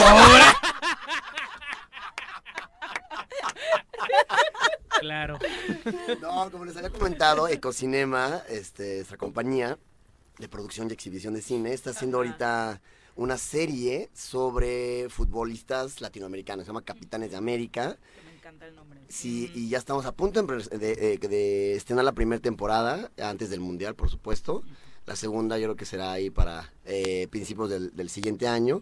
Y estamos haciendo em, la vida y carrera de futbolistas emblemáticos como Piero Aderrama, como Martín Palermo, como Claudio Pizarro, Chino Recoba. Em, para inspirar a las niñas y niños de Latinoamérica que vean cómo alguien eh, con esfuerzo, dedicación y valores del deporte puede llegar hasta pues, donde, donde ellos quieran, ¿no? Entonces, que todas son historias de superación totalmente, Totalmente, entonces esto pues justo inspira, ¿no? Ves cómo pues, Pibe, Valderrama o Deli Valdés en Panamá jugan sin zapatos, o sea, la verdad es que muchos comparten estas historias, ¿no? De decir, pues, yo quiero salir de aquí y sí tiene que ver mucho el talento, es lo que estamos viendo, mucho el talento, pero la dedicación, constancia y disciplina es lo que te da todo en el deporte. Es la clave. Y siempre te lo dice, ¿no? En el deporte, en la escuela, así, pero ver en la pantalla y ver que hacen su sueño, su sueño realidad a través de todos estos valores. Increíble. Es lo que estamos transmitiendo, ¿no? Eh, entonces ya, ya les diremos más sobre el estreno, las plataformas y demás, donde la van a poder ver. Y pues eso, estamos ahí filmando un poquito ahí este... Qué lujo, de verdad, ¿no? Estar cerca de estas producciones. Totalmente. Y nada más como un dato de lo, que más me quedo de, esta, de esta gira de producción fue estar con, con el gran Lothar Mateus. que bueno, es una leyenda, ¿no? A mí me cae gordo porque le empató el récord a nuestra Tota Carvajal. Exacto lo que te iba a decir. o sea, solo comparte con, Rafa Márquez. Con Tota Carvajal y Lothar Mateus, dos mexicanos y un alemán que han jugado cinco copas mundiales. Entonces, pues nada, muy curioso ahí los datos. Es este señor Zanetti, un gran ejemplo latinoamericano, vicepresidente del Inter de Milán. O sea, muy, muy padre. Van a ver todas estas historias. Vamos a platicar ahí pronto ya este, sobre específicamente Capitanes de América. Pero este fin de semana el estreno, el gran estreno y más este fin de semana es Lightyear, ¿no? Por toda la ah, controversia que, se ha, dado. Eh, sobre el beso entre dos mujeres en la historia de la película, ¿no? Como que... Yo creí que en 2022 eso ya no iba a ser. No, no, no. ¿Sí? Y, es que aparte, justo, o sea, se rasgan las vestiduras y hay habido un chorro de análisis sabiendo que pues sacan a Dumbo borracho, a Pinocho fumando, o sea, la mamá de Blancanieves, bueno, la madre de Blancanieves pidiéndole el corazón, o sea, cosas como mucho más crueles, ¿no? La, eh, la mamá de Bambi, este, asesinada, o sea, de repente un beso que dura ni los cuatro segundos es como que la mayoría de las mamás y papás que han ido han dicho de es que ni lo notaron o sea no pues los niños los, los, niños ni les llamó la atención. Nada nada nada y bueno creo que eh, empieza, empieza la película un poco floja de, por sí, digo, ahorita con la pandemia y todo ha sido difícil recuperar estas taquillas gigantescas, que sí las hacen, pero no tanto como antes de la pandemia. Pero creo que esta cuestión del beso, prohibirla, que en Guanajuato haya puesto Cinépolis así de este eh, Ah, sí, precaución, mensaje de precaución, este, claro. ¿En serio? No, ideología de género. Porque Guanajuato. Eh, Porque Guanajuato, exactamente. Déjame persino. y, y pues justo eso acá es una oleada de memes y de, o sea, todo el mundo lo está poniendo así de antes de ver Lightyear, después de, entonces ya se les hizo el meme de que mi hijo me preguntó sobre por qué Morelos está tan, no sé qué, ¿verdad? Después de ver la película, no sé cómo hay que explicarle. es como de, ya, ya se volvió todo un tema ya cultural, ya más allá de la taquilla, o sea, ya de la, la gente... propia historia y de la Sí, película, no, o sea, ya va, o sea, la verdad es que la película está muy divertida, tengo que Sí, decirlo. Sí, porque el tráiler lo decías, ¿no? Ya enfocándonos a eso y a los Sí. que somos fans de Toy Story, como que no llamaba eh, No, mucho no la mucho, atención. A mí no me llama la Ajá. atención y soy fan a morir de Sí, Toy Story. no, es la verdad- historia Del eh, personaje. del, del personaje es supuestamente que le compran la- a Andy. ajá, exactamente, es la es Ah. supuestamente la película original que Andy veía mil veces, de hecho han dicho en la historia y, todos estos datos que no es que la haya visto en el cine, sino es como el Star Wars de su época, ¿no? De que la vio en Claro, VHS es el 50 personaje, claro. veces la película y es esa película que vio Para la que- que enamoró a Andy, decir, quiero ese el, juguete El del personaje, ajá, ¿Y cómo se llama? Lightyear. Lightyear, nada Sí, más. la película El- se llama No, no, no, Lightyear. no, el astronauta. Se llama Buzz, Sí, Buzz, Lightyear, oh. exactamente, sí. Entonces ah, es como un universo dentro de Toy Story, que sí, o sea... Una es- precuela. Pues sí, como Sí, una precuela. ¿una pero precuela? es- Está chido que dicen, es la primera película de un juguete basado en una película que está basada en un juguete que está Claro. basado en Claro. una película. Es como de... Y sí, la verdad, sinceramente la, la película está muy divertida. Hay un personaje ahí secundario que es un gato robot que se lleva la película. Está también el personaje que el tipo Jar Jar Binks es el torpe que terminas odiando. O sea, es una película bien hecha, bien animada, bien... La verdad, está muy bien la película.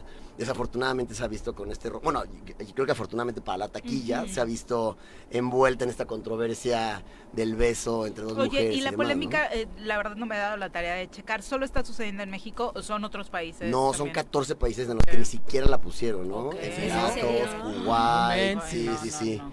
Y de hecho están viendo si se estrena en China o no, ¿sabes? Por este mismo ¿Por tema? Sí, pero, o sea, estamos recordando justo estos temas. de- Podemos de- comer murciélagos, pero, Pero no podemos ver No, o, o ver a una podemos- en pandemia, o una Mulan transgénero. Claro. Y- ¿Cómo se Ah, la O sea, serie coreana, la serie de Netflix? Una El- muy el juego del calamar. El juego del calamar, o sea, podemos verla todos. Brutal, ¿no? claro. O Sí, sea, no pasa nada. Hay que ver la serie, hijos, prendan la tele. Pero no podemos Es- ver eso. Es el tema, sí, la verdad es una controversia tremenda. Y más justo, esto, o sea, se estrenó el 16 de junio. Y, pero creo que este fin de semana le va a ir muy bien con todo el desfile Pride y todo este rollo. O sea, estas burlas, o sea, creo que es, es la comunidad LGBT eh, ¿Se más. está volcando a favor? Sí, o sea, es como de. Y hasta lo, lo- la toman como suya, ¿no? Su ah, pues bandera. mira, sí, ¿no? Claro. Justo incluso este familias, incluso mi hermana pone a, a mi sobrinito con cuestiones de arcoíris, ¿no? Si fuimos a ver la película de voz y ¡pum!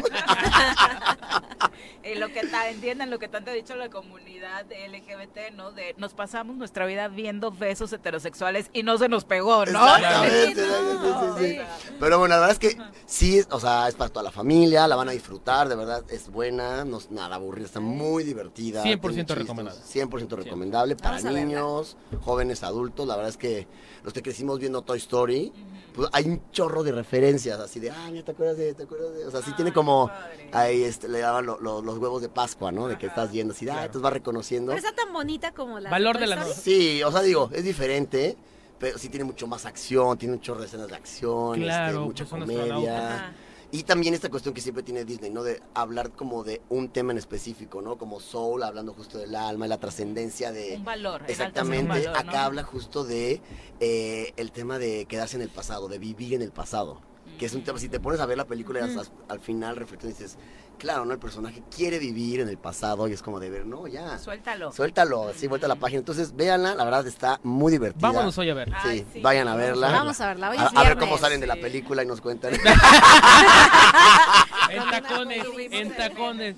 Y, rapidísimo, por otro lado, el, gran estreno también de, este fin de semana es una película eh, terror que se llama El teléfono negro, que no es una precuela, ni una secuela, ni un spin-off, es totalmente un universo nuevo, que aparte está escrita, eh, el libro y el guion está hecho por hijo de, eh, Stephen King. Uh, maestro ajá, y está basada en una historia real sobre el secuestro de un niño en los años 70 en California que lo tuvieron eh, secuestrado tal cual siete años. Ah, siete años, siete años. Entonces cuando su captor ya vio que ya estaba creciendo a los 14 años, eh, intentó secuestrar a otro niño. Y entonces entre los dos planean el escape. Eso pasó en la vida real. Hay un documental incluso de esta historia. Ahorita les digo cómo se llama. Y eh, esa... Mm, ese hecho dio paso al personaje de The Grabber, que es interpretado por Ethan Hawke, eh, que siempre lo vemos con papeles como más dulces y así. Últimamente lo vemos como más rudo, ¿no? Entonces, y lo hace muy bien, ¿no? Es un gran, gran actor.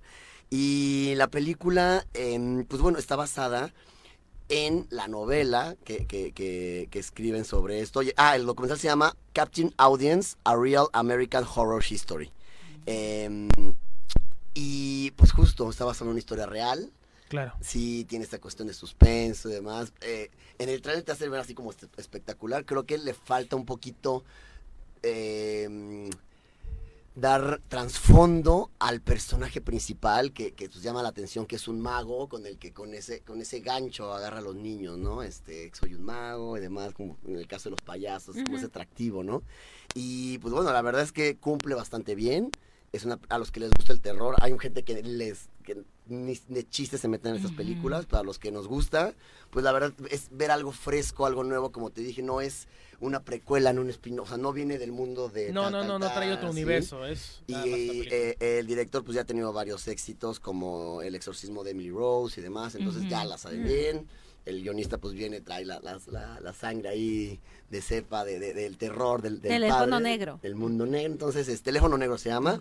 Y es, la verdad es que vale muchísimo la pena a los que nos gusta el terror. Y pues para toda la familia, ya saben. Claro. Este fin de semana en especial, creo que la gente Dominguito, una película. Yo no soy fan del terror. Ay, a mí sí me encanta. Yo sí también. Pues vaya, vaya, no puedo dormir en la noche, pero soy fan.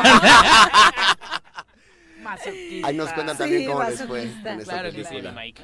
Muy bien. Dice mejor Buzz Ledger. Voy a ver ayer. Muchas gracias. Muchas gracias. Te escuchamos la próxima semana. Muy buenos días. Son las 8.39. Regresamos. 8 con 43 de la mañana, gracias por continuar con nosotros. Y hoy en los viernes musicales que estamos retomando en el Tesoro Matutino, la verdad es que nos sentimos de lujo en cabina recibiendo un grupo que además de ser emblemático para el estado de Morelos, para el país por supuesto, para este programa es muy muy especial porque pues buena parte del bagaje musical que les hemos presentado como parte de nuestra identidad ha sido creado precisamente por ellos y hablamos nada más y nada menos que de Los Giles, eh, un ah, grupo que nos encanta, que nos fascina, que nos hace bailar, que nos prende. ¿Quién no se sabe sus rolas? Es un gusto tenerlos en cabina. Vero, bienvenida. Hola, hola, Viri, muchas gracias. Aquí bien contenta de estar saludándote después de pues unos añitos de no vernos, ¿verdad? No vamos a decir cuánto. no, no, no, porque si no, siempre la gente hace, hace cuentas, ¿verdad? no, no, no. Sí, sí, sí. Sí, ya, de hecho, este año nada más vamos a celebrar aniversario sin decir Sin decir el número, claro. Quique, bienvenido. ¿Cómo estás, Muy buenos días a toda la gente que nos escucha. Pues aquí, no madrugando. Saludos a todo el público interesante del bello estado de Morelos. Es un gusto estar con todos ustedes, saludándolos, decirles que los queremos y de veras también agradeciendo su real y querido apoyo para esa agrupación netamente morelense y tlahuica. Nos encantan, ya saben, eh, toda su música. Nosotros presumimos 19 años. ¿Ustedes cuántos? 36. ¡Wow! Recién cumplidos, ¿no? Recién cumplidos 36 años. Y de veras que ha sido un pasaje muy hermoso como siempre con todas sus altas y sus bajas, pero muy contentos con el cariño del público con hacer una música que en un principio pues pensábamos que pues no iba a pasar nada, ¿no? Apenas estábamos con Berito platicando sobre la situación cuando iniciamos, nos costó bastante pues para que tocaran tu tema. Tú sabes cómo se mm, maneja esto, ¿no? Este, y pues mira, ya son 36 años. Ya una carrera que nos ha pues hecho más maduros, más tranquilos en lo personal y pues este muy agradecidos con la gente de este bello estado de Morelos. Oye, obviamente todos los ubicamos, pero tal vez pocos conocen todos los detalles de sus inicios, cómo es que surgen los Giles, sabemos que son una familia dedicada a la música pues, prácticamente ah, desde siempre. Iniciamos los Giles en el año del 86, este por la intención de la familia, porque siempre hemos sido músicos, este se, pues, se, le puede llamar líricos. sí, sí estudiamos un tiempo, pero pues no pudimos seguir los estudios porque eh, decidimos hacer un disquito que se llamó Ella es mi rival. Y ese disco fue el que nos dio la catapulta, el cual te comentaba ahorita que nos costó bastante pues cuajarlo como quien dice, ¿no? Entonces, este, pues de ahí empieza la carrera, empezamos a, trabajar, ya no pudimos seguir con los estudios en México y empezamos a tener presentaciones, como todos los grupos iniciando, pues recuerdo que nuestra primera tocada así masiva fue en Huichilac, nada más entró un borrachito. borrachito. Sí, sí, sí, perdido, un perdido. Totalmente pulqueado, dicen por ahí, ¿no? Sí, sí, sinceramente, y así iniciamos. Este, hay poca gente que sabe, y lo digo para todos los amigos que son este, pintores de bardas, también nosotros pintamos bardas. Ah, también un servidor se iba con su carrito a pegarle a esa muraleta, o sea, hicimos de nuestra carrera, pues, este, así, bueno, así la, así la hicimos. Desde abajo. Desde, abajito, así, a mí me tocaba irme con los muchachos, llevar el carrito, llevar las cubetas con garrafones de agua, con, así se prepara con para anunciar tus bailes. sosa cáustica y tus, este, y tus escobas, y órale, a las, a los postes. Exactamente, y lo de las bardas igual, blanquear la barda con escobas, también con la cal, con el agua, y luego ya pintar tu logotipo. Entonces, así, o sea, realmente esta carrera ha sido de mucho esfuerzo, no, no ha sido nada fácil. ¿Cuántos años pasaron para que llegara el primer éxito de los Giles y, fuera lo que ustedes llamaron la gran diferencia? La gran diferencia, tuvieron que pasar, pues mira, te quiero comentar, hicimos ese disco y pues no, no había nada. Y es que iniciamos al revés, nosotros en un principio, pues este es que es un poquito largo, no sé de qué tiempo dispongamos. ¿no? Vamos, tú platícale. Este, mira, aquí en Teopanzolco hay una familia, había un personaje que ya falleció, le, le decían el Apache. Ellos tienen un equipo, iniciamos como grupo pequeñito, tocábamos en, este bares, eh, botaneras, se puede decir. Muy locales. Sí, sí, sí, pues como todos los grupos inician, ¿no? Nos corrieron porque no les gustó nuestra música bueno, arrepentidos quedaron a los Sí, te digo, ¿no? Porque de, repente tocamos una música así y este, es que andas en el onda de no sabes, no tienes identidad, no tienes ningún material, ¿no? Claro. Entonces, este, nosotros empezamos, hicimos el primer disco, eh, empezamos así, eh, mis papás vendieron la casa para poder comprarnos el primer equipo, pero empezamos al revés. Sí, esa, esa, había, apoyo total. esa historia es cierta y la he platicado muchas veces. Nuestros padres vendieron la casa de Tejalpa para apoyarnos con el equipo de audio, pero te digo que empezamos al revés porque pues ahí tenemos las bocinas y todo el rollo, pero no teníamos trabajo. Entonces, ¿cómo te generas el trabajo? Así como les acabamos de platicar. Pues, ¿sabes qué? Que Giles y ahora le vamos acá y que danos chance, como todos los, grupos, los empresarios, y nos bateaban. Pues, no, ¿quién, nos, ¿quién nos conocía? claro. Nadie. Entonces, teníamos el disco ahí, este lo hicimos, y hasta que por fin. Y ¿Cómo se llamaba ese? Eh, se llamó Ella es mi rival, el disco.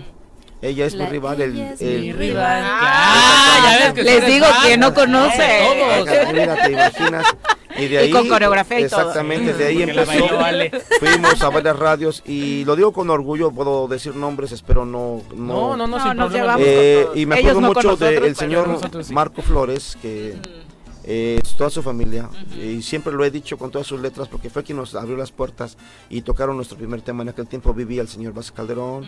este, en Radiorama. que es de hecho donde nos conocemos, estábamos transmitiendo nosotros. Exactamente, entonces este así fue como empezó. Entonces así ya empezó la gente a conocernos y empezamos a llamar la atención. Berito pues, estaba chiquitita chiquitita, solterita. Ahí fue donde aventaste, ahí fue donde aventaste la red. Ahí fue donde, ahí fue donde yo dije, ahora Batman.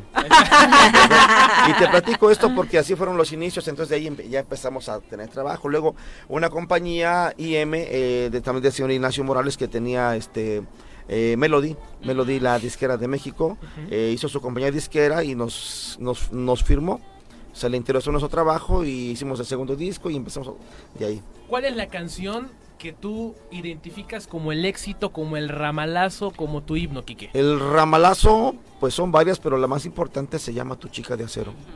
Ese fue el fregadazo, perdón que te lo diga de esta manera, porque esa canción y chistoso porque a mí no me gustaba. ¿No te gustaba? ¿Cómo nació? Pues es que yo de repente compongo canciones y las tengo archivadas. De hecho, tengo muchas que tengo ahí en el archivo, ¿no? Que, las toco. Eh, este. Entonces estábamos haciendo un disco y nos faltaba un tema para completar. ¿Año 2000? Fue en el 2002. 2002. 2002. Y dicen, oye, ¿sabes qué? Pues esta canción, mi canal Jaime, ¿no? ¿sabes qué? Está bien pinche fea, ¿no? De veras, no me gusta. De relleno entró. A ver, cántala, sí. Fue, la, fue de relleno. Y lo he dicho muchas veces. Fue de relleno y mira, Dicen por ahí que uno nunca sabe dónde va a saltar la libre. Así te lo cuento tal cual. O sea, ni me gustaba y ya, pues grábala. De hecho, mi hermana Meme le di la, la letra, la ensayamos ahí como que será una media hora. Y así canta. o sea, Meme la, que la cantó viendo su libreta.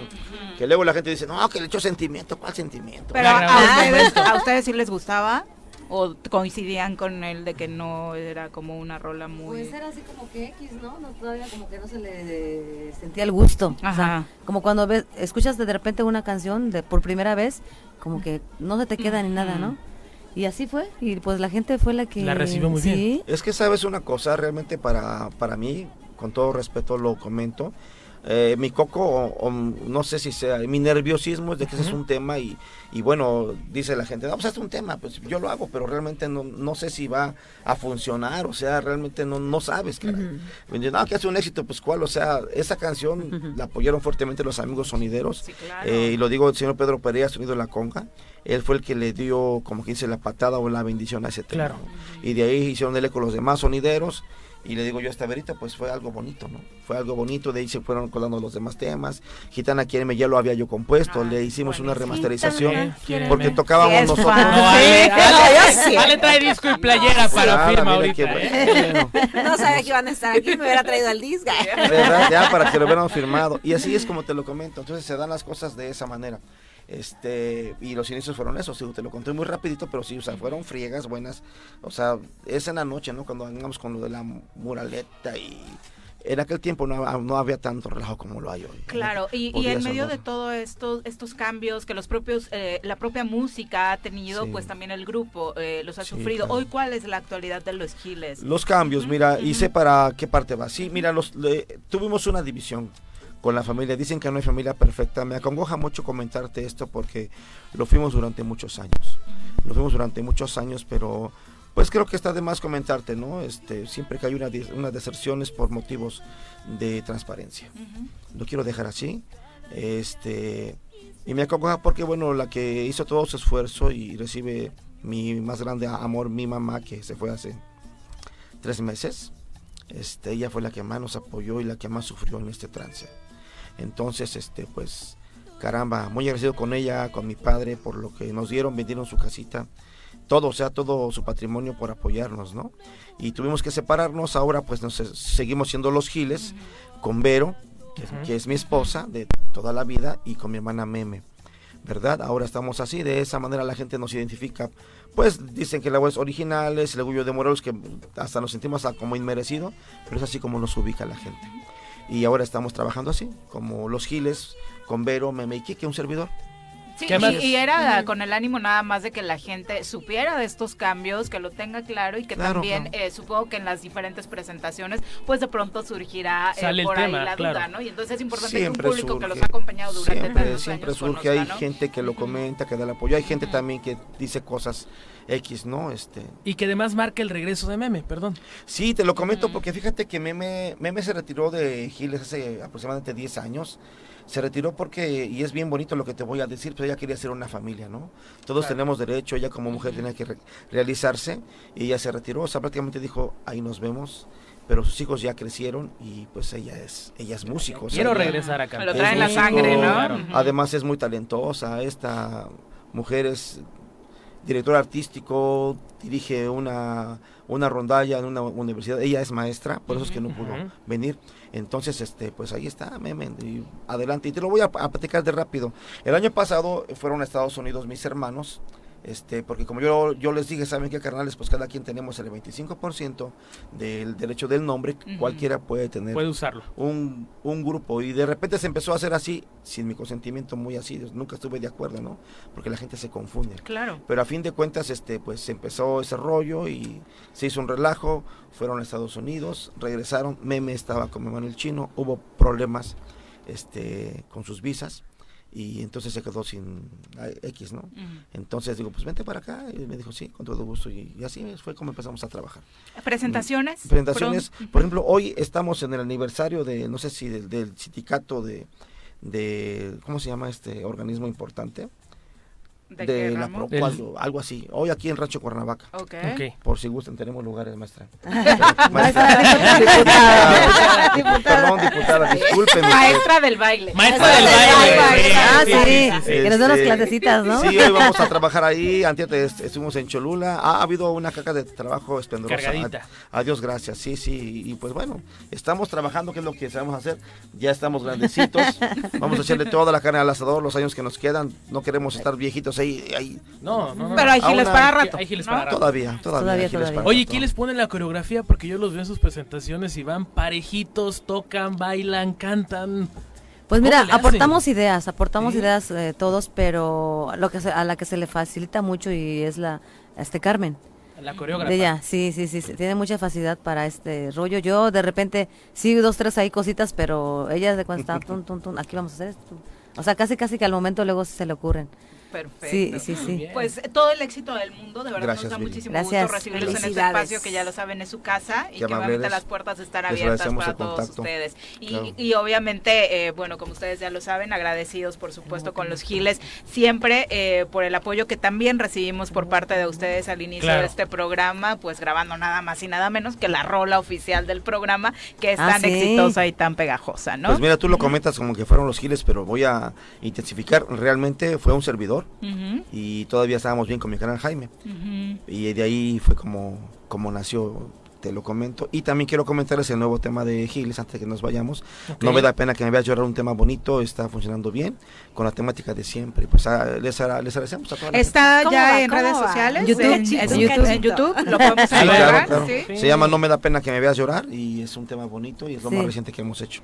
Perfecto, pues les ponemos por ahí la, la, de fondo. Muchas gracias por acompañarnos. gracias a ustedes. Y obviamente para quien los quiera seguir, ¿cómo los encuentra en redes sociales? Como Vero Quique Giles, el orgullo de Morelos, así nos pueden encontrar todo está así, todas las plataformas con ese nombre. ahí está el teléfono, ahí está todo lo que quieran saber. Perfecto, pues muchas gracias. Al contrario, muchachos del Choro. Gracias, gracias. sigan adelante. Igualmente, muchas gracias. Ale, muchas gracias por acompañarnos. ya nos vamos. Ya nos vamos. Ya, ya se acabó todo. Siempre que venga yo. Réntate otra, réntate otra hora porque porque nos traes postrecito, gracias a eso paso ¿No nos tocó? Amable. No les tocó, hombre. Postrecito Para la siguiente que sean dos. Ah, no es cierto, no es cierto, Ale. Es que no sabía. Qué encajoso, hombre. Ya lo pedinche de Juan. Ya nos vamos. Que tengan excelente fin de semana, Dani. Muchas gracias. Abrazo a todos los choreros. Nos vemos por aquí el lunes. Que tengan excelente fin. El próximo lunes en punto de las 7 los esperamos por acá en el Choro Matutino. En el centro del país. El Choro Matutino. Por lo pronto, el Choro Matutino. A bailar y a gozar. El Choro Matutino se va a acabar. El Choro Matutino. El Choro Matutino. El Choro Matutino. El Choro Matutino.